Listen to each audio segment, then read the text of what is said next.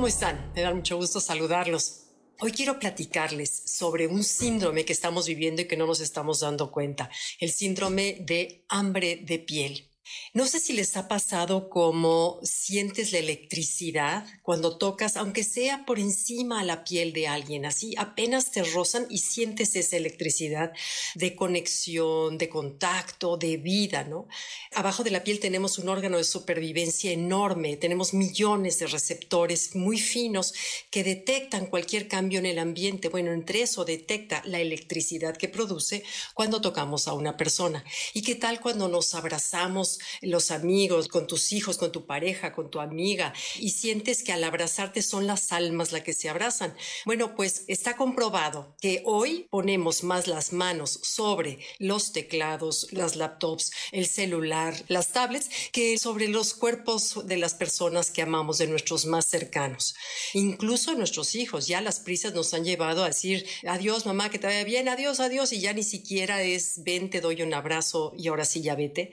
Entonces, bueno, además nos da la idea, las pantallas nos dan la idea de estar conectados de una manera falsa, de que no hay soledad, de que estamos muy acompañados y se nos olvida poco a poco el cómo estamos dejando de reforzar el contacto físico y de no nosotros procurarlo dentro de los nuestros, parecerá que será el reflejo de un estilo de vida de antes del pasado, porque así está cambiando la vida. Y, algún día diremos, ¿te acuerdas cuando nos tocábamos y nos abrazábamos? Ojalá que no lleguemos a eso, porque además en esos millones de receptores está comprobado que es una manera de sentirte aceptado, querido, que hay ternura, que hay cariño, que hay aprecio, que hay simpatía cuando alguien te toca. Y esa pequeña, aunque sea ligerito, por más ligerito que sea, te provoca todo eso, pero parece que entre más crecemos, menos estamos contactándonos físicamente. Incluso fíjense, yo creo que los papás, bueno, todos queremos a nuestros hijos, ¿quién podría decir que no todos queremos a nuestros hijos? Pero muchos por inexperiencia, porque a lo mejor a ella o a él no la abrazaron mucho, él no tiene o ella la costumbre de abrazar mucho,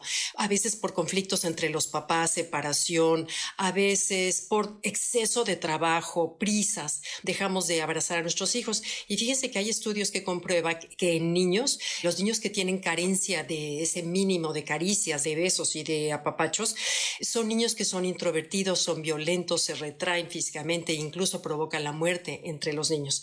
Entonces recuerdo como un amigo mío me contaba cuando tenía 10 años que su papá le dijo, mijito ya se está haciendo usted hombrecito, a partir de hoy nos saludamos de mano. Los hombres no se besan ni se abrazan ni menos en público. Y este amigo siempre hablaba de esa anécdota que por el papá ni se habrá de acordar, ya, ya murió, pero decía que siempre sintió ese rechazo a los 10 años. Y otra amiga, por otro lado, me decía que a los 5 años, hablando de este tema, que cuando ella tenía 5 años, su mamá, ella se le encimaba y la papachaba y le decía, ay, mijita, no te me encimes, me choca que me estés todo el tiempo encima de mí. Dice que sintió también esa huella de rechazo que le dejó desde los 5 años y hoy es madre ya de adolescentes y me confiesa, dice, Gaby, todavía me cuesta trabajo acercarme y abrazar a mi mamá de lo rechazada que me sentí. Entonces, a veces también los adultos decimos cosas que pensamos que es a la ligera y para el niño es una huella muy importante. Entonces, bueno, a eso se le está llamando hambre de piel. Y las personas que más sufren el hambre de piel son las personas que viven solas,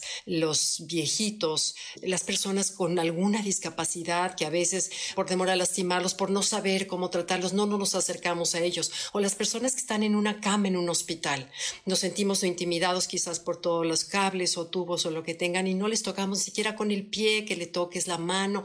Ese es un gran alivio porque cuando no tenemos contacto físico padecemos de enfermedades físicas, mentales, emocionales, difíciles de ponerles una curita. ¿A dónde le pones una curita al alma cuando no tienes ese tipo de contacto para el alma, no? Entonces, bueno, todos necesitamos más caricias y contacto físico del que estamos recibiendo. Te invito a procurar apapachar más, abrazar más, besar más, ser más cariñoso y verás cómo la vida y la gente que te rodea te lo empieza a regresar. Por último, les cuento de un estudio que se hizo en la Universidad de North Carolina con 40 mujeres, en donde eh, se les midieron todo tipo de sensores, de tipo de reacciones en su cuerpo y después de un periodo de abrazos lo suficientes, papachos y, y besos, ellas mostraron tener eh, les bajó la presión, les bajó el cortisol y les elevó la hormona del amor, la hormona de la conexión, que es la oxitocina. Y eso te hace sentirte más feliz y más parte e integrada de la vida. Entonces, bueno, el mensaje de esta semana es abracemos más para evitar el síndrome de hambre de piel. Bueno, leo todos sus comentarios. Muchas gracias por acompañarme y los veo después. Gracias. Bye.